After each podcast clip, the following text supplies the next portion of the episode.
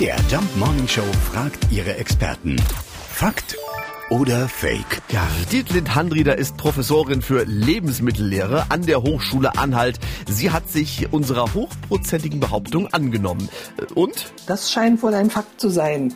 Die Angaben über den Weinkonsum im Vatikan schwanken zwischen 54 Litern und sogar 74 Litern pro Jahr.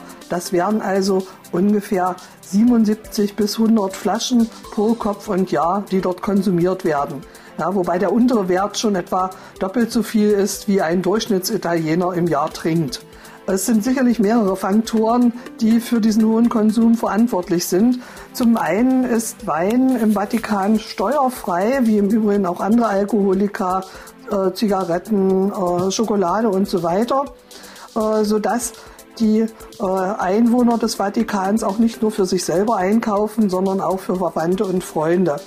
Ja, das geht natürlich dann in diese Verbrauchszahlen mit ein. Aber sicherlich wird trotzdem im Vatikan recht überproportional getrunken.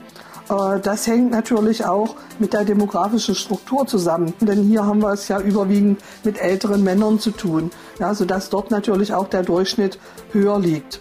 Ja, und dann äh, kann man natürlich spekulieren, äh, ob vielleicht auch noch andere Dinge eine Rolle spielen. Die äh, Vatikan-Einwohner sind ja überwiegend Singles, äh, naturgemäß. Und da spielen vielleicht auch die Einsamkeit und das Zölibat eine Rolle. Ach du. Das stimmt also tatsächlich. Nirgends auf der Welt wird mehr Wein getrunken als im Vatikan. Und es scheint nicht nur am Messwein zu liegen. Fakt oder Fake? Jeden Morgen um 5.20 Uhr und 7.20 Uhr in der MDR Jump Morning Show mit Sarah von Neuburg und Lars Christian Kade.